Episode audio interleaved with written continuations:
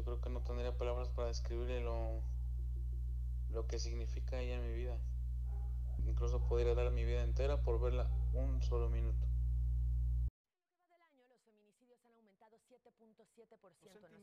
flor de piel. que necesitan tener la protección del Estado. Pero en muchos casos, en el sur de la ciudad se cometía un delito, además de la lesionada, la víctima denunció que su esposo había trabajado. que continúa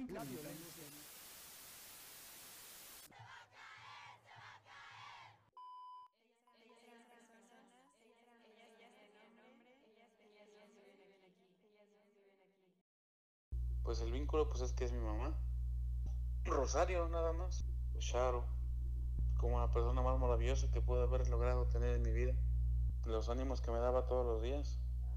Muy tranquila, le gustaba trabajar en una cocina económica. Le gustaba cocinar.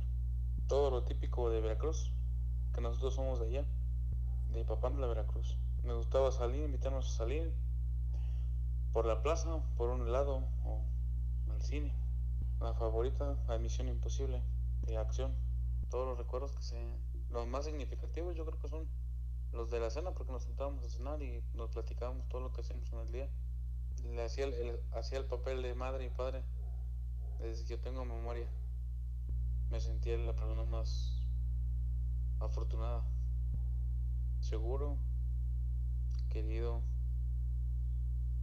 poder sentir que lo tenía todo en el mundo una gran mujer que se quitaba el bocado de la boca para dárselos a sus hijos, luchar todos los días, buscarle de donde se pudiera trabajar para sacarnos adelante, para darnos unos, unos estudios, para mantener la casa bien limpia de pies a cabeza. Pues como se veía que pues con su negocio a flote, trabajando y que nosotros igual, mi hermana y yo tuviéramos un un trabajo estable. Prácticamente no cae en ningún vicio, como la mayoría de los conocidos que habíamos tenido, les gustaba diferentes vicios, ya sea la droga, el alcohol, el cigarro, la marihuana. Muchos chavos se dedicaban a eso y pues no, nosotros al, parecer pues no, nunca nos gustó eso. Ahorita, yo creo que lo único que puede aportar para otras mujeres sería una tristeza.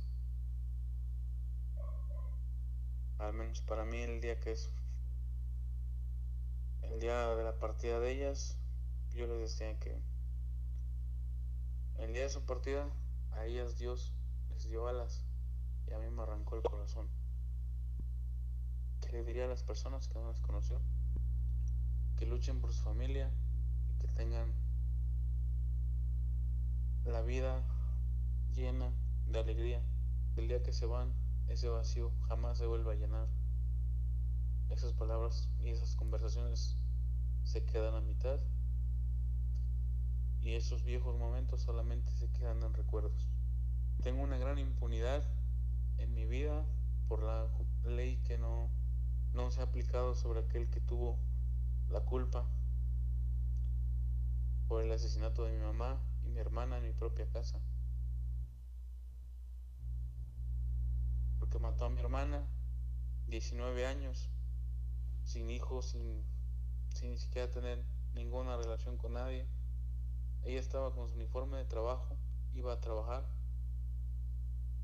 y resulta que llega este desgraciado y le dispara a mi mamá y le dispara a mi hermana.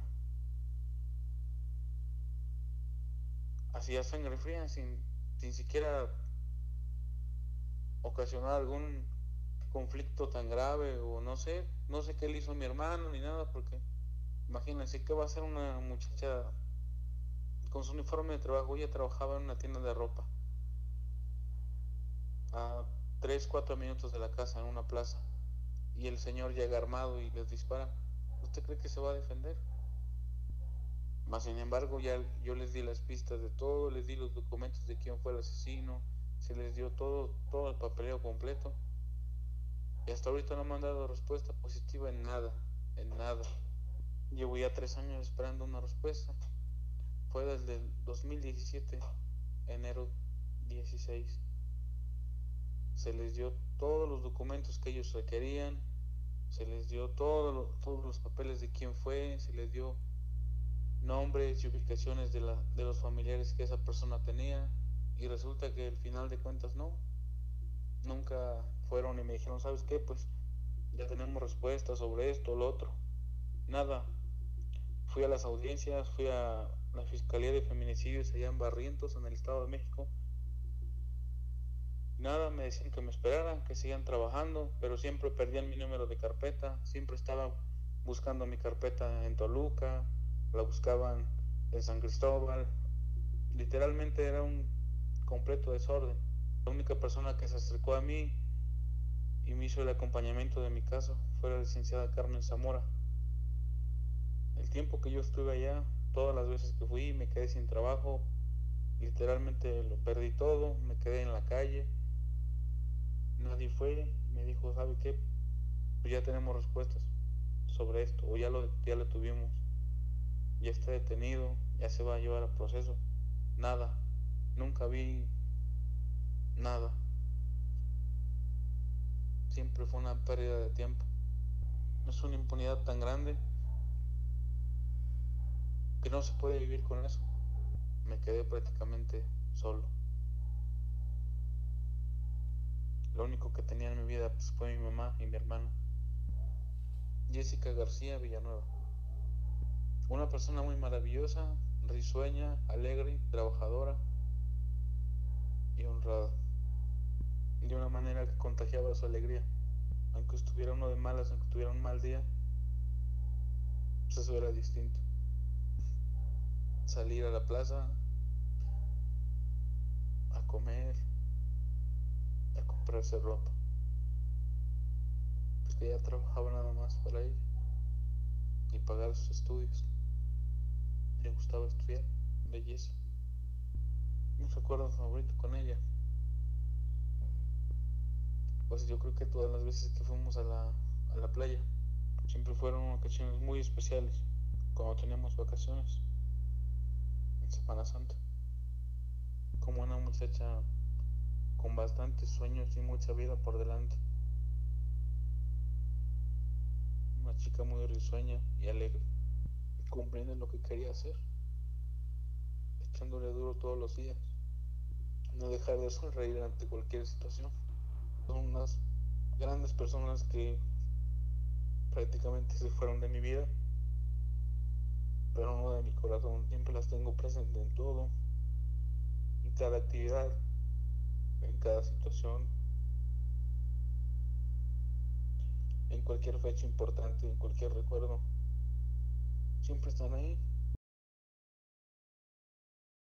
Nos quitaron a Rosario y Jessica desde hace tres años.